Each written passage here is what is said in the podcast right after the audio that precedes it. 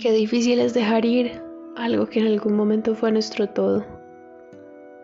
Parte 7 de 365 días. Te soñé en mis brazos de nuevo y todos los recuerdos volvieron en retroceso. Te volví a ver en contraluz dándome besos en la nariz y contándome los lunares. Y es injusto negar que recuerdo todo y vuelvo a ser feliz, plenamente feliz. En mi cabeza dan vueltas todas las cosas que pudimos haber sido todas las maravillas del mundo que hubiéramos superado. Y en esos momentos siento nostalgia. Nostalgia porque nunca montamos bicicleta en Madrid. Nostalgia porque tú encontraste a alguien más y yo quedé en el olvido como si nuestra historia hubiera sido insignificante. No tengo derecho a que me dé rabia porque yo te dejé, pero ¿para qué mentirte? Ardo en el infierno cada vez que veo lo feliz que parece ser con ella porque tu sonrisa, aunque intentas que sea verdadera, ya no es la misma que tenías cuando me dejabas tomarte de la mano para vencer el miedo. Me gustaría poder regresar al pasado, así todo el desastre podría haberse evitado. Pudimos dialogar más, rendirnos menos, y así será al menos por un rato lo que el destino siempre quiso para nosotros.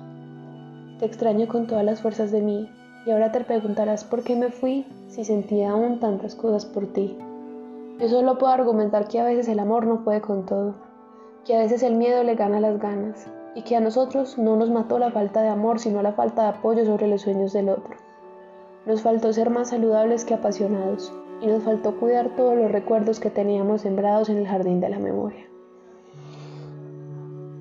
¿Qué les puedo decir de este poema? Primero que me encanta muchísimo porque recordar es vivir y porque yo pienso que incluso las historias que peor terminan generaron felicidad en algún momento.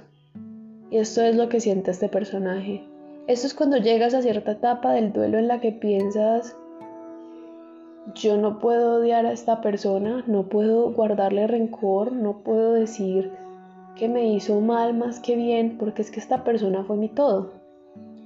Y llegas a ese punto en el que ya no es pensar en cómo superar, sino pensar en cómo vas a poder olvidar todas esas cosas tan bonitas que vivieron. Porque es que si tú estás con alguien mucho tiempo, como pasa en esta situación, es muy difícil soltar los recuerdos y decir que tú puedes olvidar eso. Dicen que uno al amor de su vida lo encuentra muchísimo tiempo después. Yo tengo 18 años, yo no he conocido nada de la vida y probablemente sea verdad. Pero cuando uno quiere a alguien tan intensamente, yo creo en querer, a las personas con todo el corazón, por más que sepamos que las podemos perder. Uno no puede olvidar que quiso de esa manera. Uno no puede olvidar a una persona que se le metió en el corazón, en los pulmones, en el alma. Y eso es algo que pasa con este personaje. Todos tenemos que seguir y todos tenemos que seguir adelante y continuar con lo que estaba predeterminado para hacer de nuestras vidas, aunque ya la persona que nosotros queríamos no esté. Sin embargo, obviamente uno siente un vacío enorme porque no le gustaría que el futuro que tanto formaste y que tanto inventaste con esa persona se hubiera sucedido.